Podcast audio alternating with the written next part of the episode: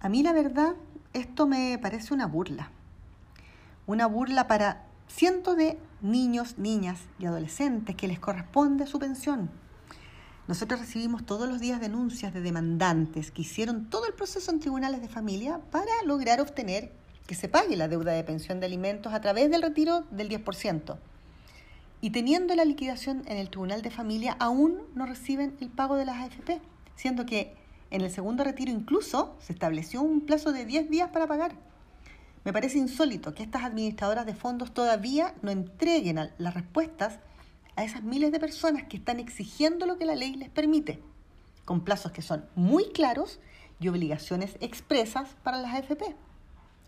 Nosotros nos hemos reunido con el superintendente de pensiones y con el gerente general de las administradoras y ninguno puede entregar una fecha tope de pago por parte de las AFP. Sabemos que existen nudos críticos en caso de pluralidad de causas, pero no podemos permitir que las administradoras paguen en los plazos que estimen o bien que interpreten la ley o las resoluciones a su antojo, porque vemos que hay una especie de arbitrariedad en el actuar que vulnera el derecho de niños, niñas y adolescentes a tener su pensión como establece la ley. Esto ya parece una burla. Esto no puede seguir. Si existe la posibilidad de un tercer retiro, ¿qué pueden esperar entonces quienes aún no reciben ni siquiera los montos del primer pago?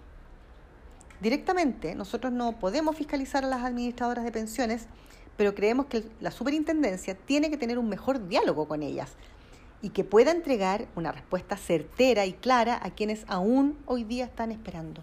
No podemos permitir que esto siga ocurriendo. Se debe dar celeridad a las actuaciones pendientes de las AFP y al pago de los fondos.